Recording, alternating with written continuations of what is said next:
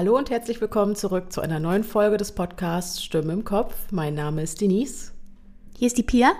Und wir sind die Stimmen, die ihr gerade im Kopf habt. Hallo. Herzlich willkommen zu unserer ersten Creep Me Out Folge im Jahr 2021. Und wir dachten uns ganz spontan, ganz überraschend, dass wir einfach mal mit einer Zuhörerfolge starten, weil die euch im Oktober sehr, sehr gut gefallen haben, hatten wir so den Eindruck. Jo.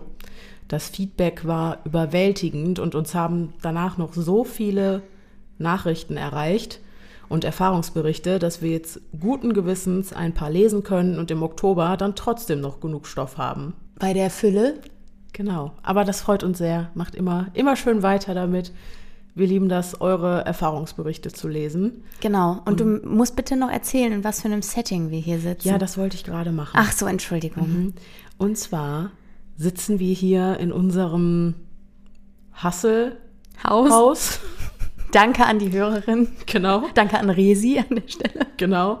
Ähm, und zwar das Hasselhaus ist unser kleiner Urlaubsort, eine kleine Hütte in Holland, äh, in der wir gerade in Quarantäne sitzen. Weil, Muss man so sagen, ja. Weil wir aufgrund von Cor- Corona sonst gar nicht hier hin hätten fahren können. Aber wir haben gesagt, wir machen es trotzdem und schließen uns hier einfach eine Woche ein und arbeiten nur für die Podcast-Babys. Und das haben wir getan. Und ich habe ganz viel recherchiert und ganz viel geskriptet. Die Pia hat ohne Enden Geschichte. Ohne. ohne Enden. Schön. Die Pia hat ohne Ende Geschichten eingesprochen. Sie ist noch nicht drüber hinweg. Es tut mir leid. Aber das ist eine Zuhörergeschichtenfolge, da kann man sowas drin lassen. Eben, wir sind äh, ja heute dann ein bisschen freier und entspannt unterwegs. Genau. Genau. Was ich eigentlich sagen wollte, die Pia hat ohne Ende Geschichten eingesprochen und diese auch geschnitten und damit wieder fleißig für euch vorproduziert. Es gibt weiterhin jeden Mittwoch, jeden Samstag bei Pia liest jede Menge Geschichten für euch. Also sneakt mal da Genau. rein und hört mal ein bisschen zu. Und ähm, zu der Woche noch. Wir sind jetzt am vorletzten Tag dieser Woche angekommen. Leider, es ging so schnell. Wir sind uns noch nicht an die Gurgel gegangen. Nö, hatte ich auch nicht erwartet. Ich auch nicht. Und äh, umso schöner ist das. Und wir haben noch genug Energie, jetzt hier aufzunehmen. Richtig. Yay! Danach gehen wir ins Bett. So, Aber hurtig. so. Okay, dann äh, würde ich sagen, legen wir los. Genau. Du hast das Setting noch nicht beendet, Schatz. Weil, man muss dazu sagen, wir haben die perfekte Atmosphäre für die Hörergeschichtenfolge, weil klar. es ist hier so eine neblige Suppe draußen schon den ganzen Stimmt. Tag. Und es ist jetzt gegen Abend wieder schlimmer geworden als tagsüber. Mhm. Und äh, ich würde sagen, man kann hier so zehn Meter weit gucken, danach ist Schluss. Ja. Und es ist eiskalt und es ist dunkel und äh, ja, Genau. Wir sagen eigentlich schon seit heute Morgen, das äh, sieht aus wie so ein, wie aus einem Horrorfilm. ja. Diese, ja, diese neblige Suppe draußen einfach. Ja, wenn die Leute so an so in so einem Horrorfilm so ein klassisches Setting irgendwie, die Leute kommen so tagsüber an ihrem Urlaubsort an und dann geht abends der Punk ab. Genau. Wie das immer so ist, ne? Oder wie wenn man in Silent Hill reinfährt. Ungefähr so. Wer den Film kennt, Ich nicht. der weiß, was ich meine. Da ist es auch sehr diesig. So wie bei uns heute. Ja. Also die Stimmung ist perfekt, deswegen dachten wir uns ab dafür. Und ich würde sagen, hier kommt eure erste Geschichte. Hey Denise, Lea und Pia. Ich weiß nicht wirklich, ob das, was ich hier erzähle, irgendwie ansatzweise gruselig oder schon paranormal genug für eure Folge ist, aber ich dachte, ich teile einfach mal mit euch die zum Glück wenigen gruseligen Momente in meinem Leben. Zuallererst ein Phänomen, welches relativ verbreitet ist und von dem ich schon öfters mal gehört habe. Als ich ein kleines Kind war, habe ich mir mit meinem kleinen Bruder ein Zimmer geteilt. Wir hatten ein Hochbett und ich habe oben und mein Bruder unten geschlafen. Ich war wahrscheinlich so um die acht oder neun Jahre alt damals. Eines Nachts hatte irgendwas mein Fuß gepackt und mich mit voller Kraft zum Fußende der Matratze gezogen, als würde es mich das Bett runterschmeißen wollen. Vor Schreck setzte ich mich direkt auf und schaute mich im Zimmer um, um zu sehen, wer oder was das war, aber ich konnte nichts vernehmen. Dann dachte ich, vielleicht war es ja mein Bruder, aber da er circa fünf oder sechs sein musste und von daher kaum die Kraft dafür haben konnte, mich so stark zu ziehen, wusste ich, dass er es nicht sein konnte. Außerdem war es totenstill und ich hätte ja die Geräusche, wie er sich wieder ins Bett legt, hören müssen. Und plötzlich packte mich die Angst, dass dieses Etwas meinem Bruder etwas angetan hätte, da es ihn von unten viel besser angreifen könnte. Ich weiß noch, dass ich lange mit mir kämpfen musste, bis ich den Mut hatte, nach unten zu schauen, denn ich hatte Angst, dieses etwas zu sehen oder noch viel schlimmer, meinen Bruder nicht mehr zu sehen. Glücklicherweise war er friedlich am Schlafen und dieses Erlebnis war einmalig. An sich nicht so brutal, aber der Schock und die Todesangst um meinen Bruder werde ich nicht mehr vergessen können. Eine andere Geschichte spielt in dem alten Familienhaus meiner Mutter in Polen. Da praktisch meine ganze Familie in Polen wohnt, besuchten wir sie damals jede Ferien, denn schließlich hatte das Familienhaus auch genügend Platz. Das Haus ist schon über 100 Jahre alt und man sieht es ihm auch an. Der Keller an sich ist schon horrorfilmwürdig. Aber darum soll es nicht gehen. Zur kurzen Aufklärung. Das Haus hat zwei Stockwerke. Im Erdgeschoss wohnt meine Oma alleine. Im ersten Stockwerk gibt es zwei kleine Wohnungen. Wenn man die erste Treppe hinaufkommt, sind links und rechts die Türen zu den Wohnungen. Rechts wohnte damals eine Untermieterin, welche nicht zu unserer Familie gehörte, doch da diese schon so alt war und ich noch so jung, hatte ich und habe auch bis heute kein Bild von ihr vor Augen. Die kleine Wohnung links war leer, denn davor hatte mein einer Onkel dort geschlafen, doch da er der älteste Sohn war, war er bereits ausgezogen. Ganz oben lebte meine Tante mit ihren zwei Töchtern, meinen Cousinen also. Und so war es, dass ich jedes Mal ganz oben bei meinen Cousinen übernachten wollte, während meine Eltern unten bei meiner Oma im Gästezimmer schliefen. An sich war das auch immer super toll und lustig und wir hatten viel Spaß. Der Haken an der Sache war nur, dass das einzige Bad ganz unten bei meiner Oma war, abgesehen von der Wohnung der Untermieterin, denn die Wohnungen meiner Tante und die leere Wohnung im ersten Stock hatten keine Toiletten. Wie gesagt, es ist ein sehr altes Haus. Nun ja, und da wir als Kinder, welche Ferien hatten, gerne mal länger wach blieben, passierte es regelmäßig, dass wir mitten in der Nacht durch das ganze Haus runter und wieder hoch mussten, damit wir zur Toilette konnten. Abgesehen von dem Aufwand und den gescheiterten Versuchen, leise die holzigen und knatschigen Treppen runterzulaufen, hatten wir alle drei ein unwohles Gefühl im ersten Stockwerk. Einmal war die die unbekannte Untermieterin und dann noch diese leere Wohnung, und wenn man nachts an ihr vorbeilief, bekamen wir immer so ein Herzrasen und Angst aus unerklärlichen Gründen. Es lag nicht mal daran, dass wir etwas hörten oder sahen. Das bloße Gefühl, welches wir verspürten, wenn man vorbeilief, ließ uns jedes Mal an der Tür vorbeisprinten. Es schien mir immer so, als würde mir gleich mein Herz zerdrückt werden, und auch wenn ich mal nicht an die Wohnung dachte, überfiel mich immer diese Panik, wenn ich nachts an ihr vorbeilief. Als ich dann ein paar Jahre später erfuhr, dass mein Onkel, welcher dort früher schlief, mal eines Nachts erstickend erwachte und spürte, wie zwei Hände ihm die Kehle zuhielten, obwohl er niemanden sehen konnte, war diese Wohnung für mich verflucht.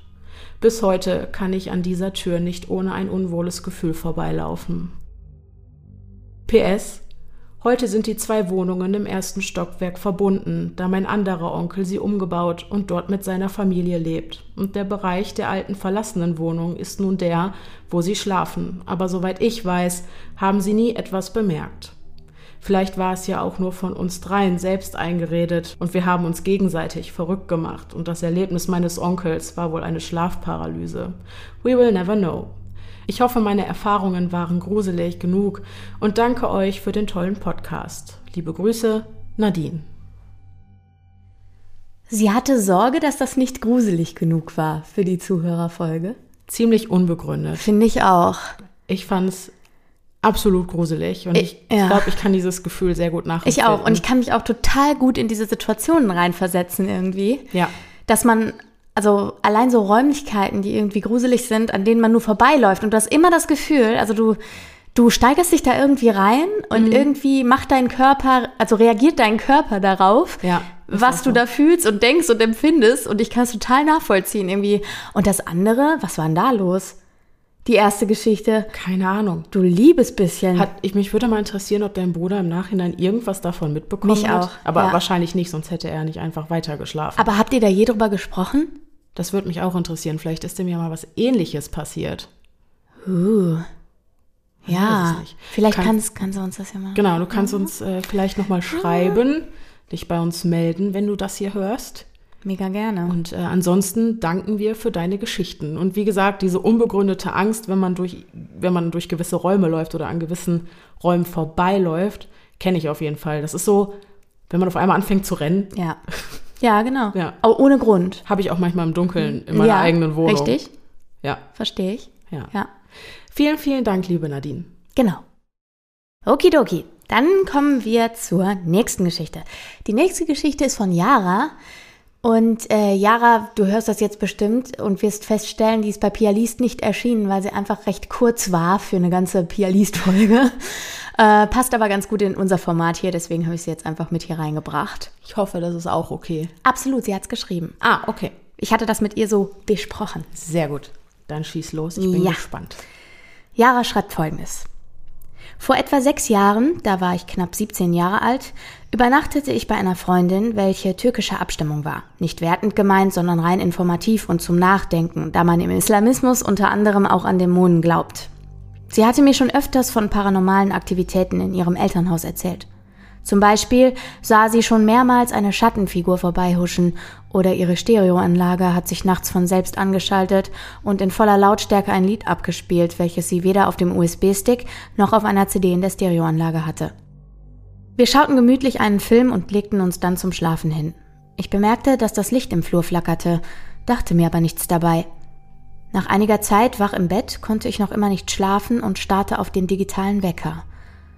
Um drei Uhr nachts, auf die Minute genau, ging das Licht im Zimmer an. Ich schaltete es schnell wieder aus, da meine Freundin schlief und ich nicht wollte, dass sie wach wurde. Mir wurde alles etwas unheimlich, also ging ich schnell wieder zurück ins Bett. Da spürte ich ein Druckgefühl auf mir, welches in meinem Rücken schmerzte. Als ich versuchte, meine Freundin doch noch zu wecken, indem ich nach ihr rufen wollte, auch aus Angst, kam kein Ton aus mir heraus. Dieses Gefühl kannte ich sonst nur aus meinen schlimmsten Träumen. Ich bekam es wirklich mit der Angst zu tun, da mir der Druck auch den Atem langsam abschnürte. Ich bemerkte, wie das etwas, etwas in meinen Rücken kratzte. Es brannte, aber tat nicht besonders weh. Es war eklig und grausam beängstigend. Ich wollte meine Freundin erneut rufen, doch wieder kam nicht ein Ton aus meinem Hals. Ab da weiß ich nichts mehr bis zum nächsten Morgen. Ich sah im Spiegel feine Kratzspuren auf meinem Rücken. Diese formten ein X über meinen ganzen Rücken. Meine Freundin lachte und fragte mich, wie ich das denn hingebracht hätte. Ich habe ihr nie von dieser Nacht erzählt und belächelte das gekratzte X auf meinem Rücken. Mir ist sowas nie mehr passiert, was ich aber auch nicht provozierte. Diese Erfahrung habe ich auch kaum mit jemandem geteilt, da ich denke, dass mir viele nicht glauben werden, was ich irgendwie auch nachvollziehen kann. Uh, Oha. das klingt nach einer sehr lebhaften Schlafparalyse. Mit Ja. haptischen Halluzinationen, Ja. Gibt's sowas? dass man Schmerzen spürt. Ja, ja, das habe ich ja. noch nicht gelesen.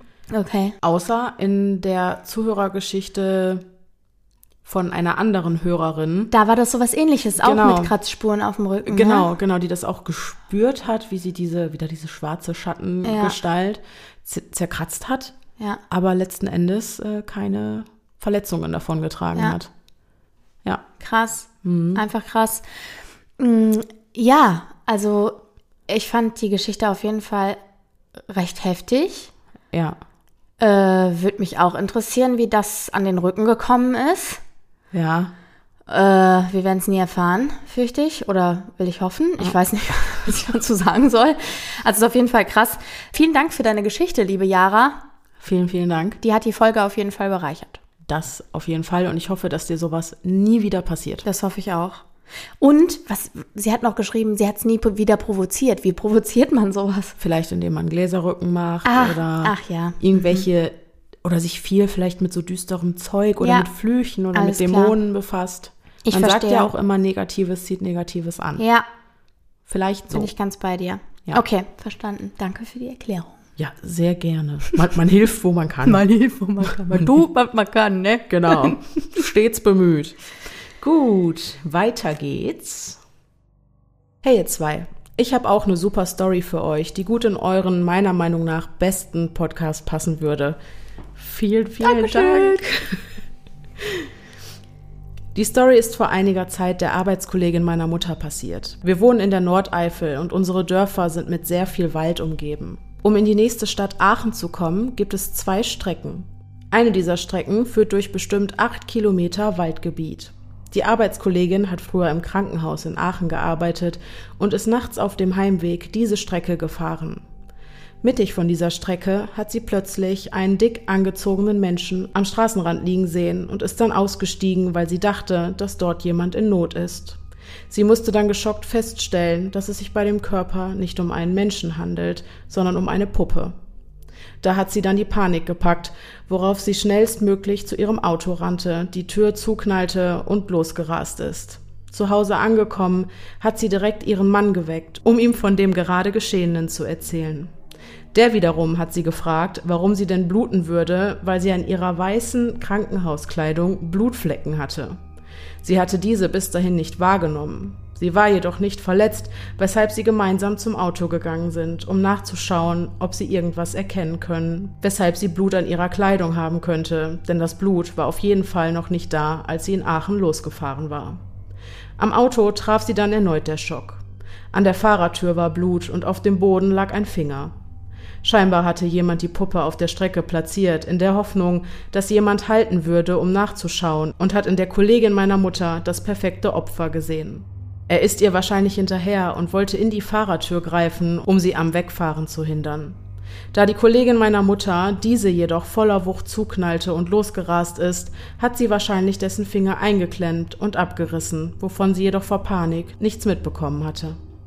Da hat sie auf jeden Fall noch einmal großes Glück gehabt. Liebe Grüße, Nipri.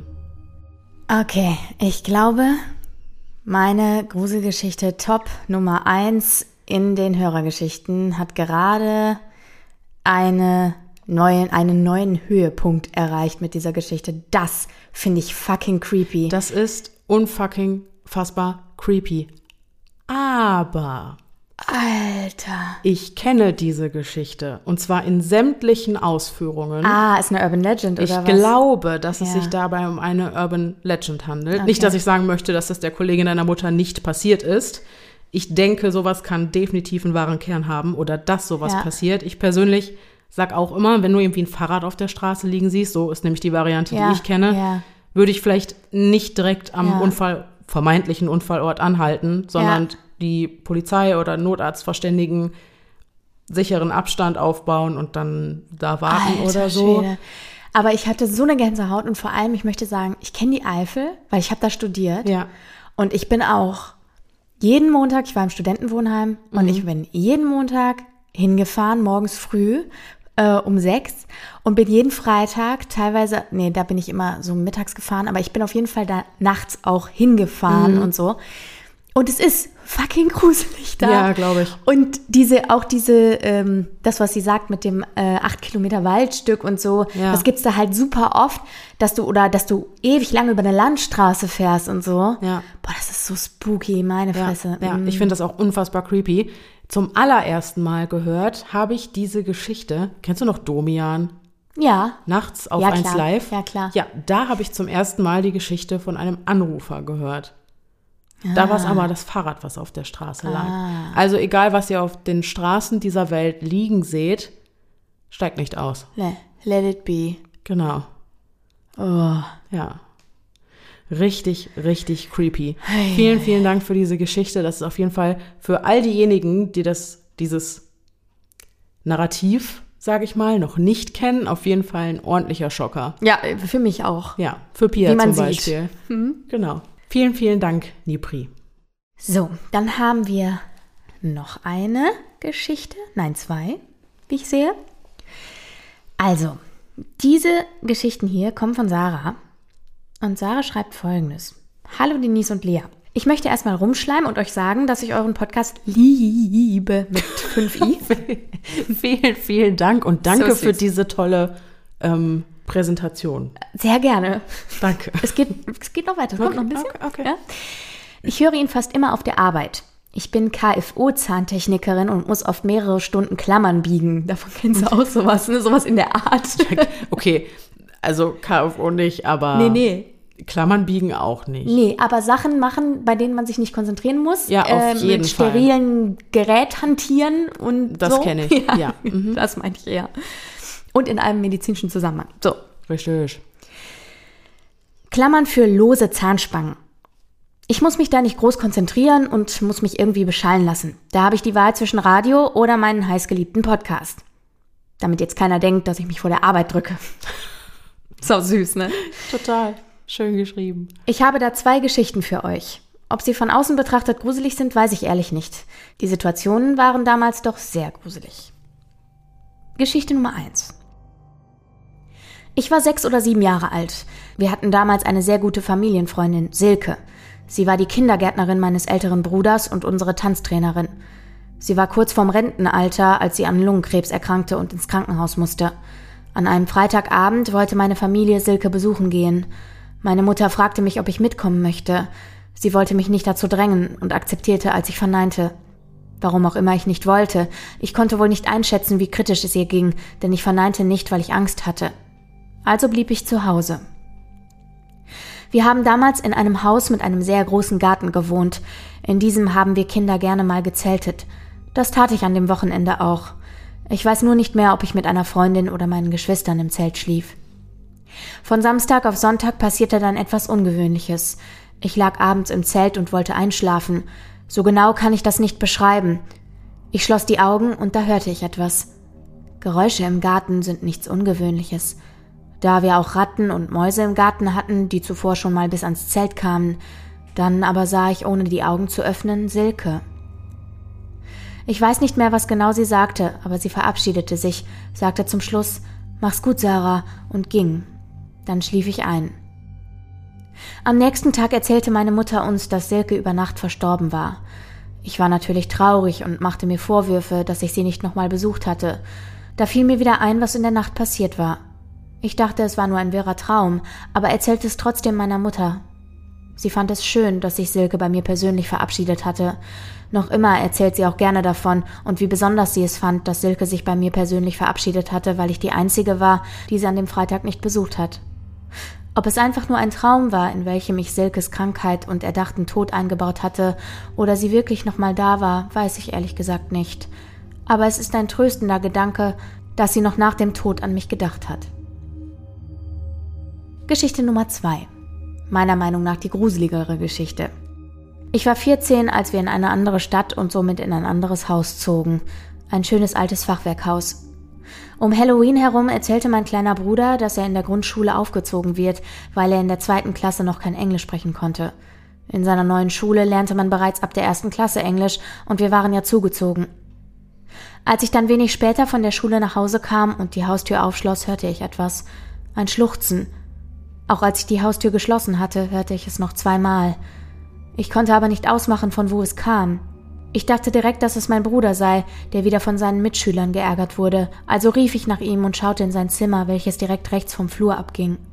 Nichts. Kein Bruder. Aber wieder ein Schluchzen. Also ging ich zurück in den Flur und rief wieder nach ihm. Nichts. Ich schaute in die Küche, die geradeaus vom Flur abging. Wieder nichts. Das Wohnzimmer ging links vom Flur ab. Auch da schaute ich nach und fand nichts und niemanden. Erst da überkam mich ein unschönes Gefühl. Ich schaute auf der gesamten unteren Etage und im Hof nach, aber es war einfach niemand da. Irgendwann kam meine ältere Schwester von der oberen Etage herunter. Ich fragte sie, wo unser kleiner Bruder ist und ob überhaupt sonst jemand da ist. Sie sagte, dass Basti vor Stunden mit seinen Freunden rausgegangen sei und unsere Mutter war einkaufen. Sonst war auch keiner zu Hause. Ich hatte innerlich Gänsehaut. Später erzählte ich beim Abendbrot nochmal davon und da kam noch einiges raus. Meine Mutter hatte ihr Schlafzimmer im Erdgeschoss. Sie erzählte, dass sie nachts häufiger schon jemanden schluchzen gehört hatte, immer aus der Richtung vom Flur bzw. der Treppe. Sie fand aber nie jemanden auf.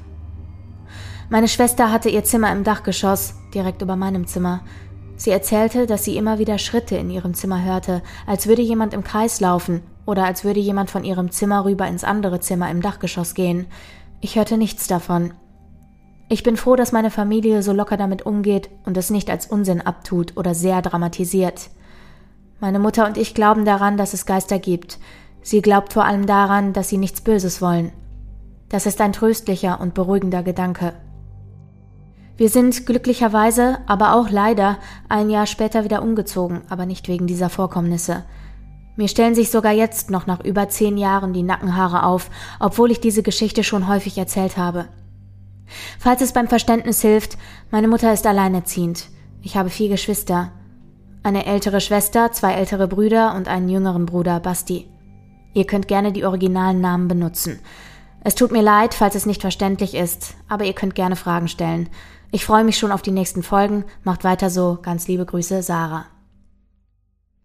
Vielen Dank, Sarah. Also ich fand die überhaupt nicht nicht verständlich. Fand nee, ich fand die sehr verständlich, sehr schön geschrieben. Genau. Ich äh, habe alles mitbekommen. Ja, würde ich auch sagen. Und erstmal Props an deine Mama, alleinerziehend mit fünf Kindern. Heftig. Halleluja. Mhm. Absolut. Heftig. Aber auch heftig, wie entspannt sie mit solchen Vorkommnissen umgeht. Vielleicht wirst du entspannt dann. Vielleicht. Vielleicht ist das nicht das Gruseligste, was dir im Tagesablauf so passiert. Genau, wahrscheinlich nicht. Aber ähm, ja, coole Geschichten auf jeden Fall auch beide. Ähm, die erste Geschichte fand ich sehr schön, sehr rührend. Ja, finde ich auch.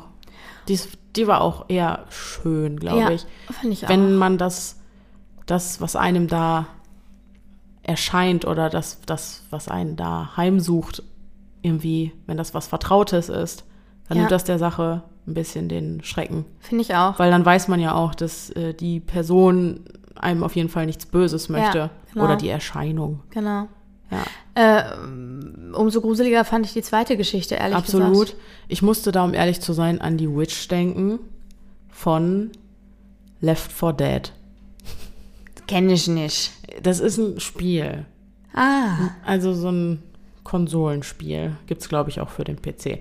Auf jeden Fall gibt es da die, die Witch und die sitzt immer irgendwo zusammengekauert und heult ah, und du okay. hörst die heulen. Ja. Und wenn du der zu nah kommst, dann rastet die komplett ah, aus. okay. Schön. Ja. Das ist das richtige Spiel für mich. Ja. Toll. Das ja. ist toll. Aber das kann man auch zusammenspielen, das macht Spaß. Aber da musste ich, ne, wenn man dieses leise Weinen hört, irgendwie, ja. da musste ich sofort an diese Witch denken. Und ähm, das stelle ich mir unfassbar gruselig vor. Und dann auch noch in Kombination mit diesen Schritten und so. Ja, ja. Huh. Ja, finde ich auch. Ja. Finde ich auch. Hat auch ein bisschen Gänsehaut. Creepy. Und es hat eben irgendwas an der Scheibe oder so getockt. Also ge irgendwas ist dagegen. Hoffentlich nicht Ute. Oh nein. Nee, das wäre lauter, dann wäre die Scheibe kaputt. Müssen wir erläutern, wer Ute ja. ist? Ja. Na klar. Wenn die Folge erscheint, ist das ja auch schon alles ein bisschen länger her. Ja. Und zwar ist Ute ein Rotkehlchen. Und ähm, wir wissen zwar, dass Vögel sich aufplustern, um sich warm zu halten. But not Ute. But not Ute. Weil die hatte auch ein paar Kollegen dabei und die waren alle normal. Ziemlich schlanke Rotkehlchen. So wie, wie Rotkehlchen eben so gebaut sind. Und Ute ist auch in dieser Körperform geflogen. Ja. Deswegen gehen wir davon aus, dass Ute einfach gerne isst. Ja. Die ist nämlich komplett rund. Ute ist einfach wirklich richtig rund. Ja, die sieht aus wie eine Weihnachtskugel ja. oder so. Also sie ist einfach rund. Ja, super sweet. Hoffentlich ist sie nicht krank. Nö. Nein, Ute geht's gut. Die war auch fit. Ja, die ist doch äh, die ist fit. ganz happy durch die Gegend gezwitschert hier. Genau, ja. Und die besucht uns hier jeden Morgen auf äh, unserer kleinen Terrasse. Ja. Und äh, genau, das ist Ute, die haben wir ein bisschen ins Herz geschlossen. Voll süß. Ja, sehr süß. Und äh, die kann man auf Instagram sehen, unter dem Highlight Workation. Da ist Ute mit dabei. Yes. Ja. Und ähm, genau, ich habe gerade was in der Scheibe gehört und da merke ich, also die eure Geschichten, die zeigen Wirkung. Mhm. Es ist schon soweit. Mhm. Auf jeden Fall. Ich überlege auch gerade, ob es nicht sinnvoll wäre, an der Scheibe diese ähm, Plissés runterzumachen. Ja. Hast du Angst, dass sich gleich umdreht und da guckt einer Ja. durch? Oh, gruselige Vorstellung. Ja. Okay, wir machen die Plissés runter Ja. und dann, meine Freunde, geht's weiter mit der nächsten Geschichte. Ja. Und zwar mit der Geschichte von der Annie. Und die hat sogar einen Titel und sie nennt sich Fremde Träume. Liebe Denise, durch deinen zweiten Aufruf in deiner Story ermutigt, würde ich dir gerne meine Geschichte vorstellen. Vor ein paar Wochen ist meine zweite Oma verstorben. Das Ganze kam recht unerwartet, trotzdem hatten wir alle die Möglichkeit, uns von ihr zu verabschieden, bevor sie sich friedlich lösen konnte.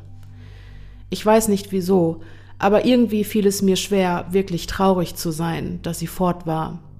Ich habe es auf den Stress bei der Arbeit geschoben und mir gesagt, ich würde schon noch trauern, spätestens am Tag der Beerdigung. Doch es war so ein schön sonniger und freundlicher Nachmittag, dass wir alle in angenehmer Stimmung meine Oma verabschiedeten.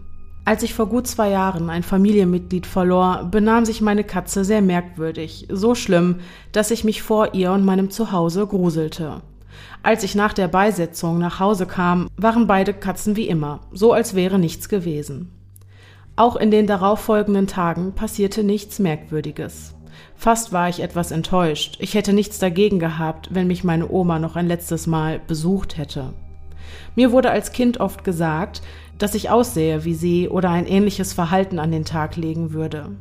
Doch dass wir so viele Gemeinsamkeiten hatten, erfuhr ich erst viel später. Alles fing ein paar Tage nach der Beerdigung an. Ich hatte merkwürdige Träume, sie schienen in einer anderen Zeit stattzufinden, denn alle waren schwarz-weiß. Ich befand mich immer in derselben Gruppe von Menschen, mit denen ich feierte, tanzte und viel Spaß hatte. Ein Mädchen fiel mir besonders auf. Sie hatte ganz feines, dünnes Haar, ein leicht spitzes Kinn und große dunkle Augen, die eine gewisse Ruhe ausstrahlten. Ich fühlte mich hier irgendwie verbunden und sie tauchte auch in jedem meiner Träume auf.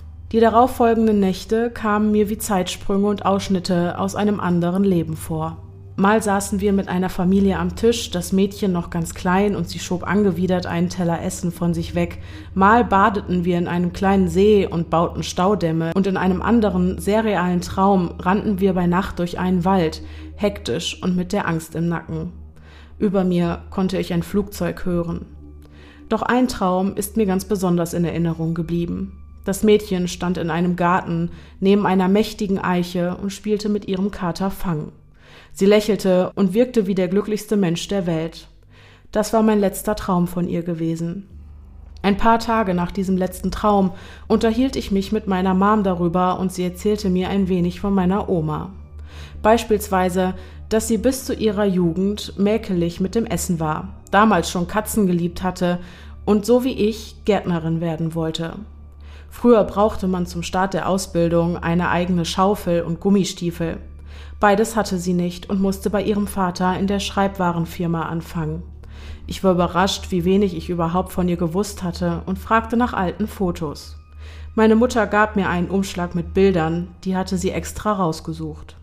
Ich blätterte mich durch die Bilder. Auf vielen waren wir zusammen drauf. Sie lächelte immer so stolz auf jedem Foto. Bis ich bei den letzten beiden ankam. Sie waren schwarz-weiß. Das eine zeigte ein kleines Mädchen, was mit angeekeltem Blick einen Teller Essen von sich schob.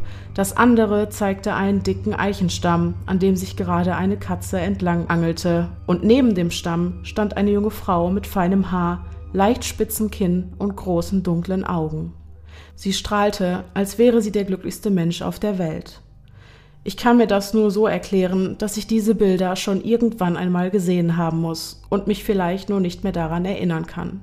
Das Ganze fühlt sich immer noch unfassbar an. Aber ein klitzekleiner Teil von mir denkt, dass es ihre Art war, sich von mir zu verabschieden.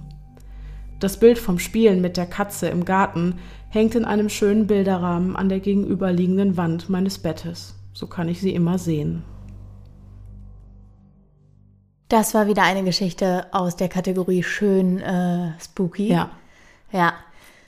Wo, Sehr schön. Weil ich mich kurz gefragt habe, ob du wieder Pipi in, die, in den Augen kriegst. Nee. Weil wir hatten was ähnliches in der Oktoberfolge mit dem, da war es ein Großvater, glaube ich. Da hat ja. äh, das Kind den, den Großvater, Großvater gesehen genau. im Sessel, ne? Und dann hat die Mutter ein Foto rausgeholt von ihm Ja. und dann sah der Mann genauso aus wie Ja, der Großvater. Ich kann Ja. dir gar nicht sagen, warum nicht. Vielleicht, weil das ein Traum war und nicht Stimmt, eine reale war- stimmt, Vision, stimmt, äh, vielleicht die man weil als solche registriert. Träume hat. waren. Ja. Das macht Sinn, auf jeden Fall. Ja. Ja. Aber meine einzige rationale Erklärung dafür wäre auch wirklich gewesen, Ja. dass du die Bilder irgendwann schon mal gesehen hast Würde und dass du den sagen. Tod deiner Oma verarbeitet hast. Ja, Ja. indem du anscheinend diese Szenarien durchlebt hast. Ja, aber ich finde trotzdem den Gedanken sehr schön und man kann sich diesen Gedanken auch festhalten, finde ich, äh, dass das ihre Art war, sich zu verabschieden. Das finde ich auch. Das ist irgendwie äh, romantisch. Auf jeden Fall. Ja. Ich würde auch daran festhalten. Ja. Keine rationale Erklärung suchen in manchen Dingen. Nee, manches kann man auch einfach mal so stehen lassen. Genau, würde ich auch sagen. Vielen, vielen Dank, liebe Anni, für deine Geschichte. So, Hier geht's weiter mit einer Geschichte von Bianca. Hey, habe gehört, dass wir euch unsere Geschichten erzählen dürfen. Hier ist meine. Ich war ungefähr 14, als ich an einer Vollmondnacht mal wieder nicht schlafen konnte. Soweit ich mich erinnern kann, konnte ich noch nie bei Vollmond schlafen. Meine Mutter und meine Oma haben das gleiche Problem.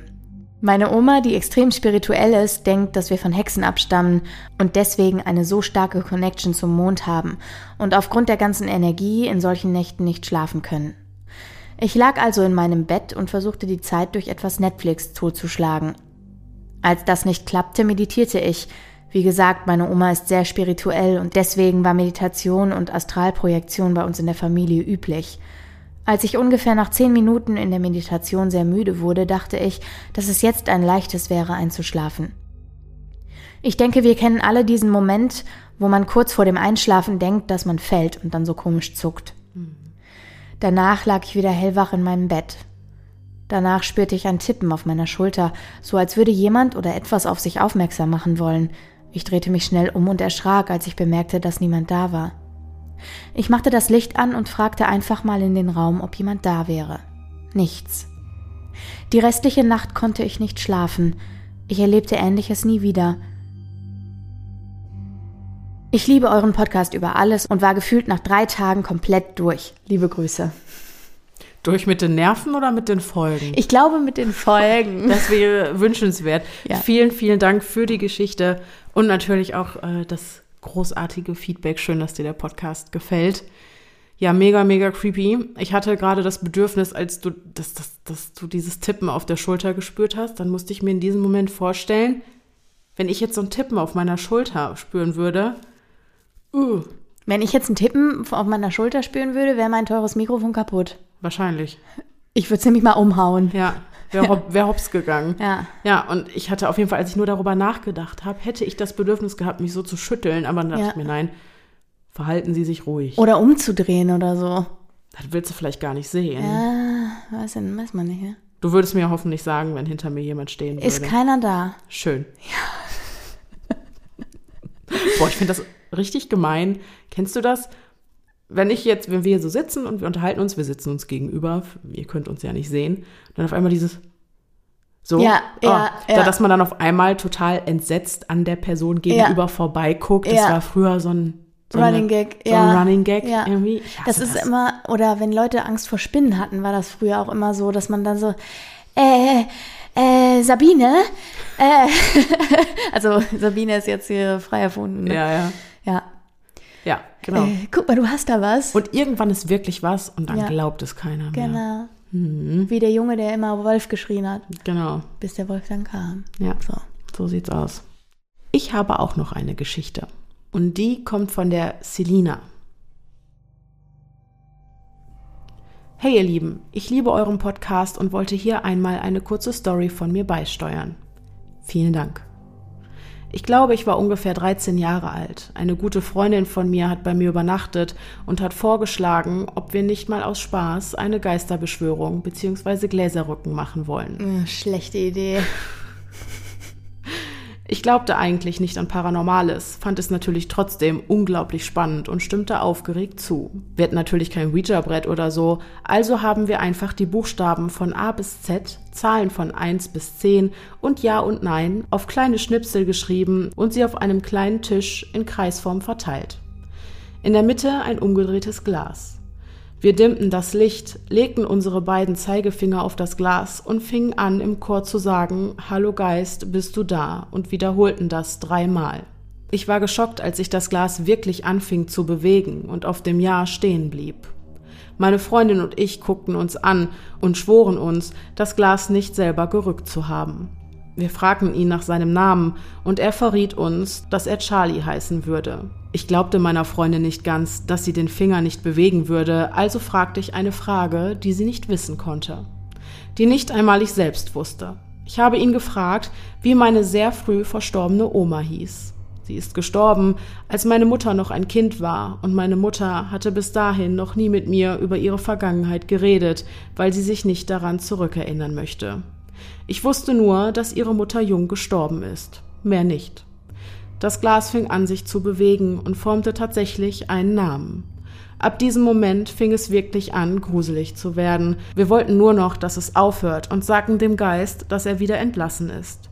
Ich sprang auf und rannte ins Wohnzimmer zu meiner Mutter und fragte, ob ihre Mutter Birgit hieß, und sie nickte nur und fragte, woher weißt du das? Ganz liebe Grüße von mir und ich hoffe, ich höre noch ganz viel von euch. Hui. Es ist immer, also, wenn man Gläserrücken macht, was ja, wie wir schon in der vorherigen Zuhörerfolge gelernt haben, oftmals nicht so eine geile Idee ist. Mhm. Und man stellt eine Frage, die man selbst nicht weiß Mhm. Und die auch der andere nicht weiß, Mhm. sodass es ausgeschlossen ist, dass das eigene Unterbewusstsein mitsteuert und das Genau. des anderen. Dann ist es für jemanden, der an Entitäten glaubt, sicherlich ein untrügliches Zeichen, dass da die Geisterbeschwörung ziemlich gut gelaufen ist. Ich, aber auch für jemanden, der also nicht an sowas glaubt, also das ist ja, also, ich will jetzt nicht sagen Beweis, aber das ist ja schon ein ziemlich eindeutiges Ja, ich wollte es jetzt Indiz. nicht so klar sagen, aber du Ja, hast natürlich ist völlig, ziemlich völlig recht. Eindeutiges Indiz dafür, dass da irgendwas nicht mit rechten Dingen zugegangen Das würde ich ist. auch sagen. Also, wie kann man sich das denn sonst erklären? Das ist schon. Wenn man eine Frage stellt, Krass. die keiner im Raum beantworten kann und die dann auch noch Zufall, ja, aber was für ein Zufall, Entschuldigung, Ja, ja, wie viele ja. Namen gibt es? Ja, und vor allem, wenn du eine sehr früh verstorbene Oma hast irgendwie. Ich meine, äh, sie hat nicht geschrieben, wie alt sie ist, ne? Nein. Dann ist auch, ich finde, Birgit ist so ein Name, Mhm. so 50er, 60er Jahre Geburtsjahr. Mhm. Und ich weiß jetzt nicht, wie alt sie ist, die Hörerin. Aber wenn ich jetzt, ich dachte jetzt an so eine früh verstorbene Oma, da dachte ich jetzt an Elfriede oder Trude Mhm. Ein oder so. Name. Für, zumindest wenn die Generation, sagen wir mal, vor den 50er Jahren gewesen wäre, Mhm. Dann würde ich sagen, ist es ein sehr ungewöhnlicher Name. Definitiv. Ich glaube, meine Oma hätte mit ihrem Jahrgang 1927 so gesagt, äh, dass sie, äh, dass sie keine Freundin gehabt hätte, die Birgit heißt. Ich glaube, der Name wäre schon ziemlich weit voraus gewesen. Ja, kann gut sein. Deswegen äh, war ich auch über den Namen verwundert. Naja, Ja, also den hätte man halt auch nicht so einfach genau, das meine können. ich. Das Mhm. meine ich. Einfach ungewöhnlich. Ja. ja. Lassen wir es so stehen. Also, liebe Celina, deine Erfahrung lässt mich ziemlich baff zurück Yes. und bringt den kleinen Kritiker in mir so ein bisschen ins Wanken. Grübeln Yes. und Wanken. Vielen Dank dafür. Genau. Ich zerbreche mir ja gerne den Kopf über solche Dinge. und ich möchte ja auch gerne daran glauben.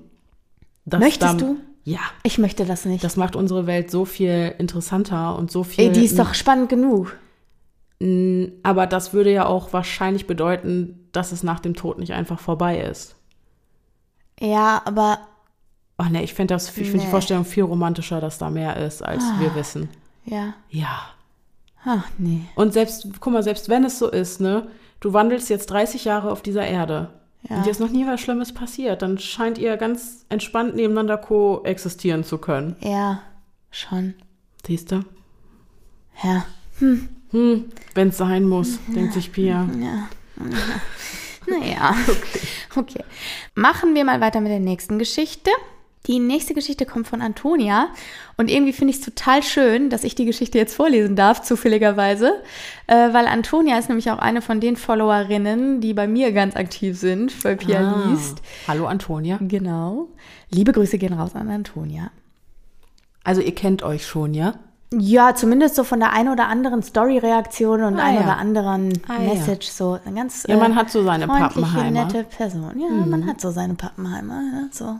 Die ersten Follower vergisst man nie. ne? Das stimmt. So ist das. Okay. Antonia schreibt, liebe Denise, ich habe die erste Folge, die du aus den Zuhörergeschichten gemacht hast, gehört und wurde so animiert, auch meine gruseligsten Ereignisse zum Besten zu geben. Viel Spaß. Zwinker Smiley. Hallo Alright. Antonia. Zwinkersmiley. Hallo. okay. Zwei Stück. Nummer eins. Ich habe schon seit ich denken kann sehr, sehr realistische Träume.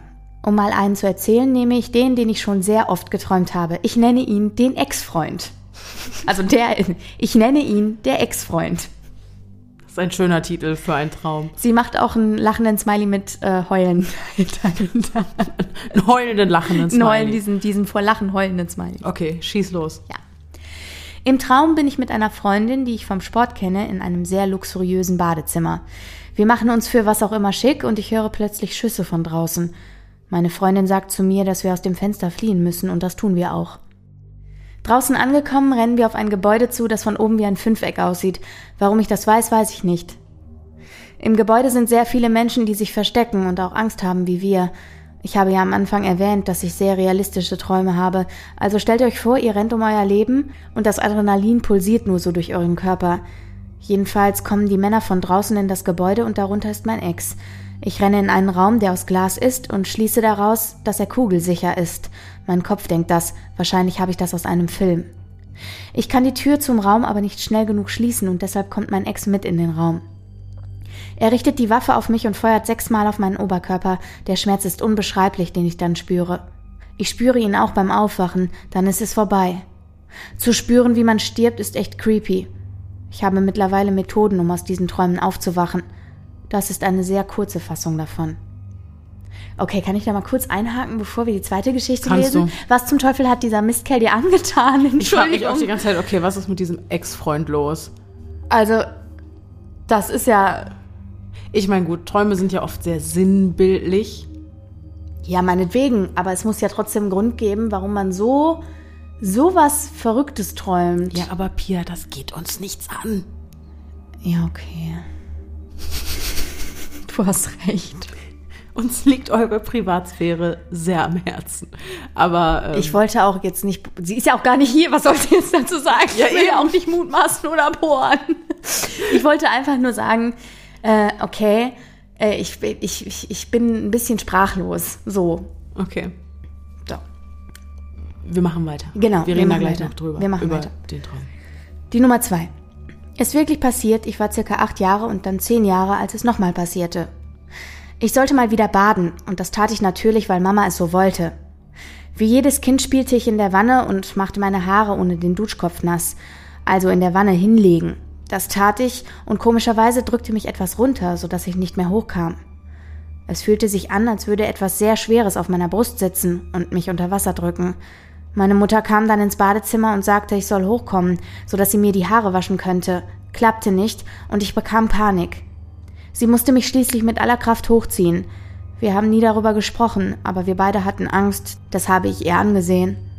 Das gleiche ist dann nochmal passiert, als ich zehn war. Eventuell hat jemand die gleiche oder ähnliche Erfahrungen gemacht?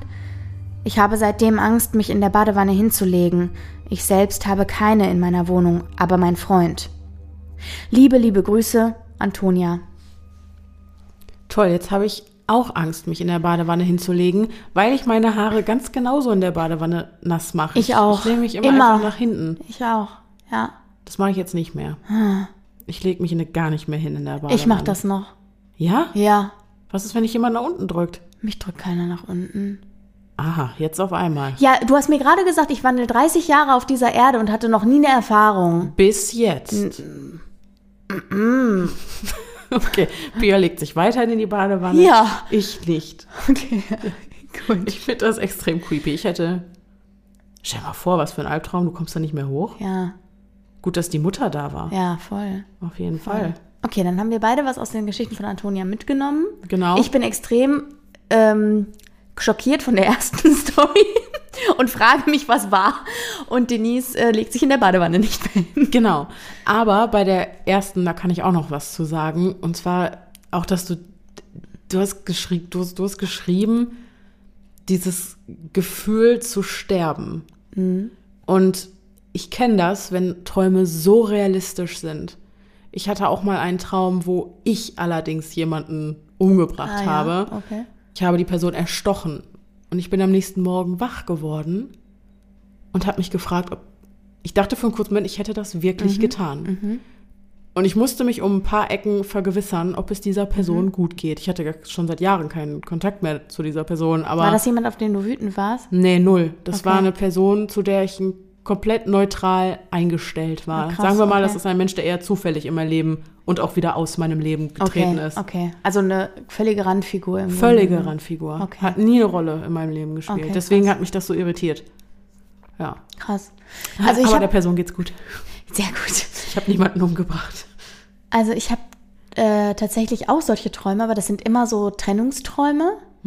Ähm, ich weiß nicht, vielleicht kennt das sonst auch noch jemand. Also kennt ihr das, wenn, wenn man Träume hat, die ein ganz negatives Gefühl hinterlassen, das euch noch in den Tag begleitet? Ja, auf jeden Also Fall. das, das habe ich immer, wenn ich, also keine Ahnung, ich verarbeite dann auch und dann habe ich irgendwie einen Trennungstraum oder irgendeinen Traum mit einem Streit oder irgendetwas oder Freundschaft entzweit, was auch immer. Und äh, dann wache ich auf und checke auch für einen Moment erstmal gar nicht, dass das nicht die Realität ist. Braucht zwei, drei Minuten, um zu checken, okay, alles klar, okay, cool, cool, es ist alles in Ordnung, das ist alles gar nicht passiert irgendwie. Ja. Und manchmal schleppe ich das noch so mit durch den ganzen Tag und habe dann die ganze Zeit ein scheiß Gefühl irgendwie. Ich kenne das, ich trage, ich trage, also ich habe schon so viele Träume, ich habe sogar Träume schon wochenlang mit mir rumgeschleppt.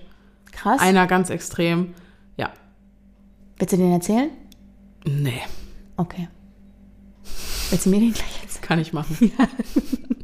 Ich habe schon wieder jemanden umgebracht. Echt? Ja, Oh wow.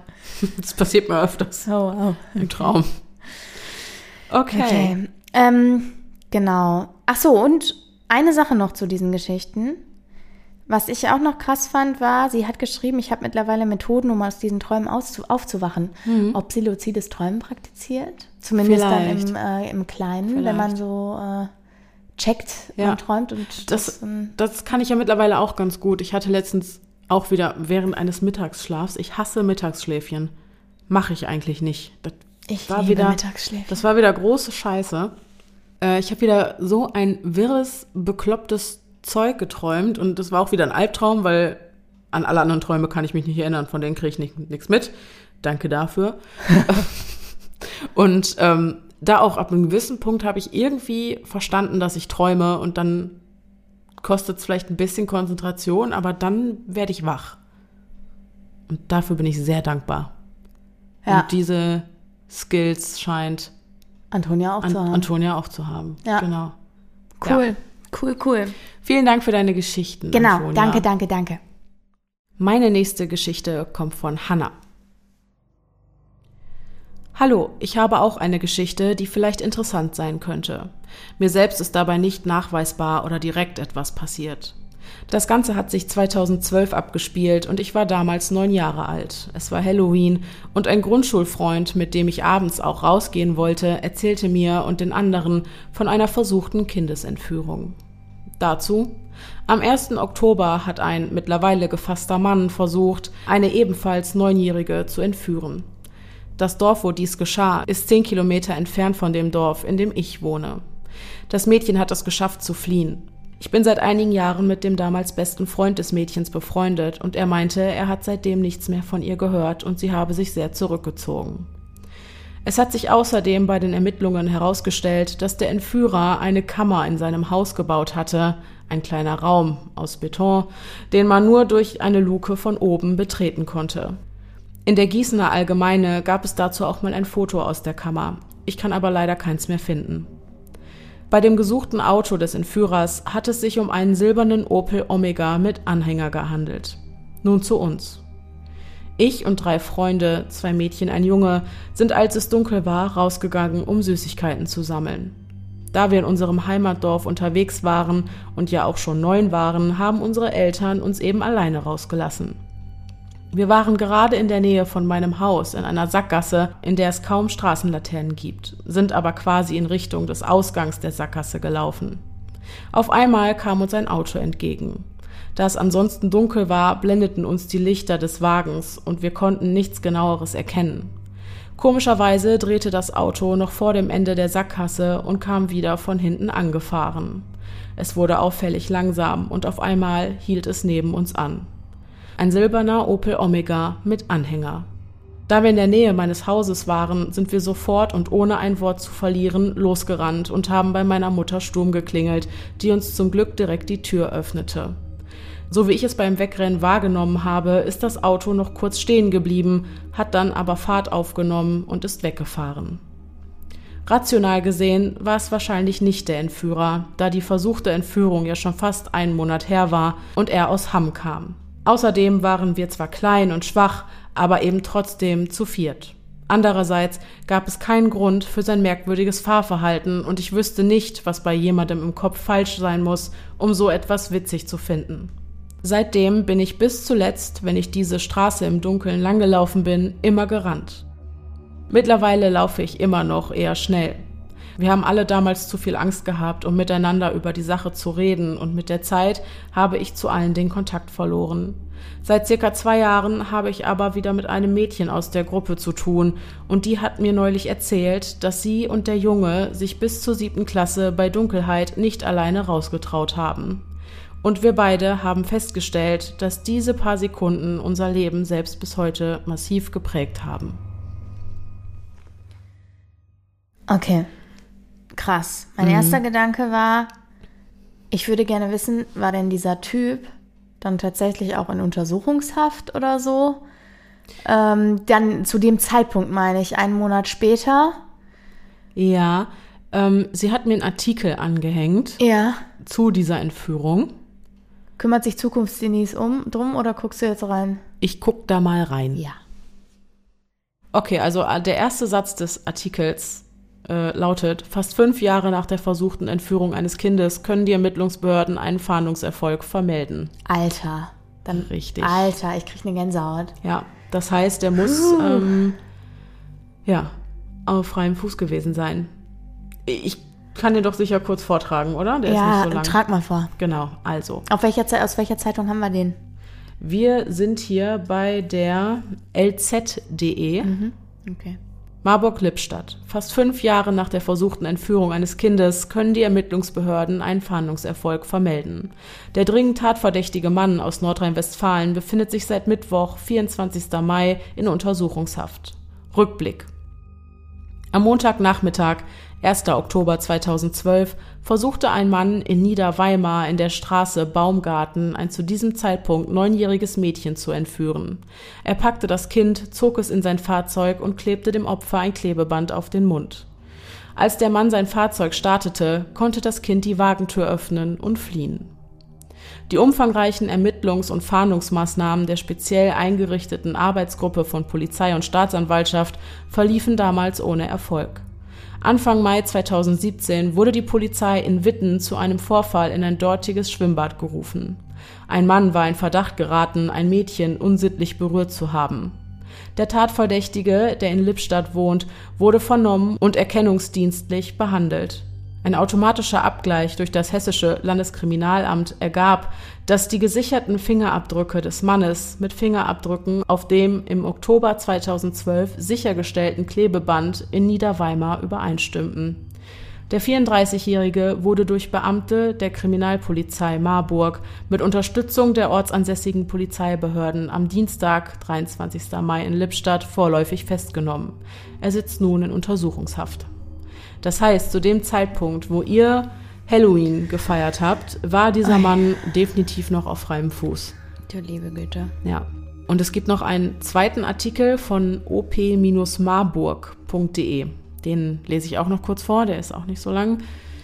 Niederweimar. Kriminaltechniker der Polizei Dortmund untersuchten in der vergangenen Woche das Haus des Mannes im Bettinghausen, einem knapp 500 Einwohner zählenden Dorf im Kreis Soest in Nordrhein-Westfalen. In dem zweigeschossigen, teils baufälligen Fachwerkhaus stießen sie im Untergeschoss auf zugemauerte Fenster und auf einen vollständig vermauerten Verschlag ohne Fenster oder Tür. Das kann man sich vorstellen wie einen Raum im Raum, sagt Frank Meiske, Pressesprecher der Kreispolizei Soest. Das Mauerwerk sei 1,60 Meter bis 1,80 Meter hoch. Mit einer Leiter kann man hineinsteigen. Drinnen sei der Verschlag leer gewesen. Fingerabdrücke überführen den 34-Jährigen. Meiske bestätigte Medienberichte vom Wochenende, denen zufolge der 34-Jährige in Lippstadt zuletzt eine Ausbildung zum Kinderkrankenpfleger absolvierte.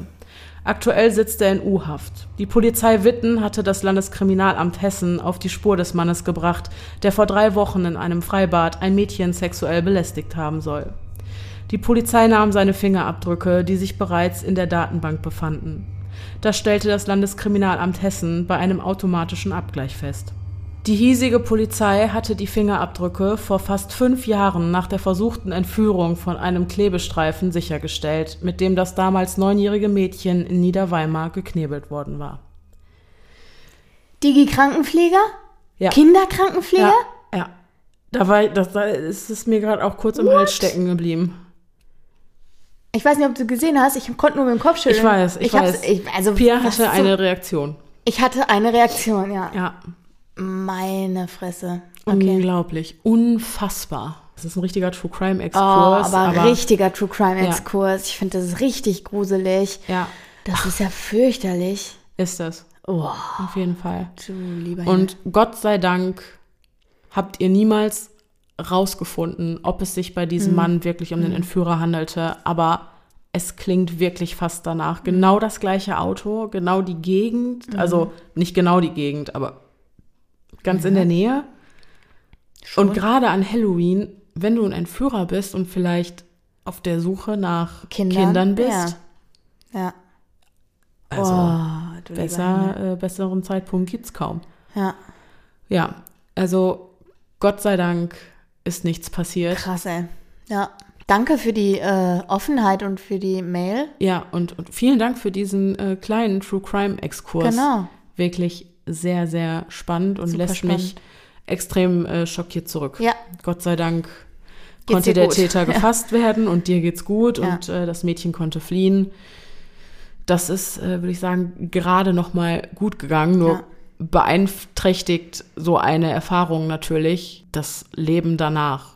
Also ich kann schon Total. nachvollziehen, dass man da vorsichtiger wird. Auf jeden Fall, auf jeden Fall, Ja. klar. Ja, klar, das ist doch ein totales Trauma. Wenn, wenn du überlegst, dass du vielleicht so knapp einem Entführer durch die Lappen gegangen bist, Ja. du wirst ja, du kriegst ja Panik bei jedem Auto, das neben Ja. dir hält. Ne? Und natürlich meidest du dunkle Gassen und Ja. so. Das äh, kann ich schon nachvollziehen. Ich hoffe, dass ihr das langsam ein bisschen verarbeiten konntet und trotzdem euer Leben unbeschwert weiterführen könnt. Ja. Genau. Wobei Vorsicht sicher immer eine gute Sache ist. Auf jeden Fall. Bin ich ja ein großer Fan von. Ja. Vorsicht. Gefährlich da draußen. Es ist gefährlich da draußen. Ja. Muss man so sagen. Ja. Okay. Okay. Vielen, vielen Dank für diese Mail Hui. und auch diese Background-Information. Ja. Sehr, sehr, sehr interessant. Wo wir jetzt gerade schon dabei sind, wie gefährlich es da draußen ist. Das klingt ja verdammt nach unserem Abschlusssatz, Ja. oder? Ja, voll.